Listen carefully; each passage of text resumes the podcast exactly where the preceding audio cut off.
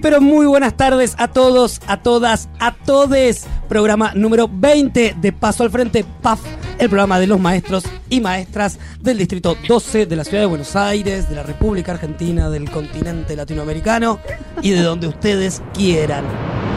Sobresaliente de esta semana es para una persona que obviamente no conocíamos y pasó a, a la fama esta semana. ¿De quién estoy hablando? Estoy hablando del intendente de Tafí Viejo.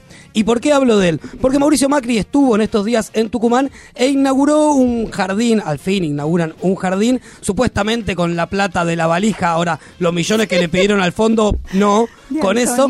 Y en el acto de inauguración del jardín, tiró una chicana para el intendente de Tafí Viejo diciendo que tenía que habilitar él el jardín, que obviamente nosotros sabemos que eso es un proceso administrativo, pero tuvo el tupé de llamarlo remolón.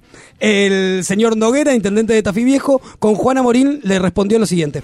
Sí, me la deja picando de nuevo, ¿no? El tomador de, de reposera, digamos, este, llamándome a mí de esa manera, la verdad que llama mucho la atención. Noguera le devolvió el centro a Macri, que le había llamado remolón, y lo llamó domador de reposeras. La creatividad de este señor se merece el sobresaliente de esta semana.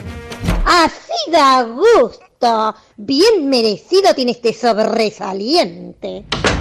Vamos a ir a una noticia y que tiene que ver con la Escuela de Portugal, escuela del distrito 18. 18, distrito hermano, a quienes no les permitieron, les sugirieron, les censuraron eh, una canción.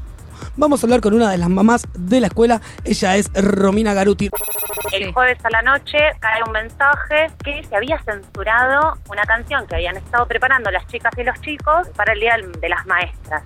En el momento del acto, Paula, que es la directora, dio las razones por las cuales ese tema no se iba a cantar. Que había llegado eh, una sugerencia de la supervisión que ese tema, por una cuestión, por una llamada, perdón, por una llamada anónima eh, al distrito, sugería no cantar porque en algún momento se había utilizado en una campaña política y debido a la gran sensibilidad social y política que se estaba viviendo en el país, sugerían desde la supervisión no cantarla. Parece que la menstruación da risa. Da para hacer chistes. Sí, de eso ¿no? venimos eh, a hablar hoy. Eh, dentro de los lineamientos de ESI, entre los contenidos de cuarto y quinto grado, eh, tenemos los cambios en la pubertad y entre estos cambios, obviamente, entra la menstruación. Eh, en muchas escuelas, esta charla de la menstruación, la menarca, la primera menstruación, eh, queda de- la dejan a cargo de empresas. Y para muchos chicos y chicas, esta, la explicación que da la empresa acerca de la menstruación, es la única explicación que tienen. Eh, les cuento que, bueno, esta charla consistía en un video y el video empezaba con algo precioso. Decía, el cuerpo de nosotras está diseñado para ser mamás. Y así comienza la explicación de qué es la menstruación a chicos y chicas de 9 y 10 años.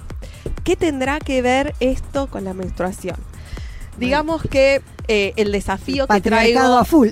que traigo yo acá hoy a la mesa es tratar de desvincular la menstruación de lo que es la fecundación, el embarazo, la maternidad, porque no son las inquietudes ni las dudas eh, ni lo que está en la cabeza de chicos y chicas de 9, 10, 11 años. Voy a presentar entonces sí al invitado de lujo que tenemos en el día de hoy, el maestro, ese es el título que mejor le calza, el maestro Pablo Pino. Buenas tardes, Pablo, ¿cómo estás? Hola a todos, hola a todas, ¿cómo andan? ¿Cómo les va? Gracias por la bien. invitación. Pablo, te hemos invitado, hay muchas cosas interesantes de las que podemos hablar, pero una de las que más nos ha gustado, o por lo menos a mí, tiene que ver con el padre del aula, con don Domingo Faustino Sarmiento. ¿De qué se lo acusa, señor Uy, juez? de tantas ¿De qué se lo cosas. acuse?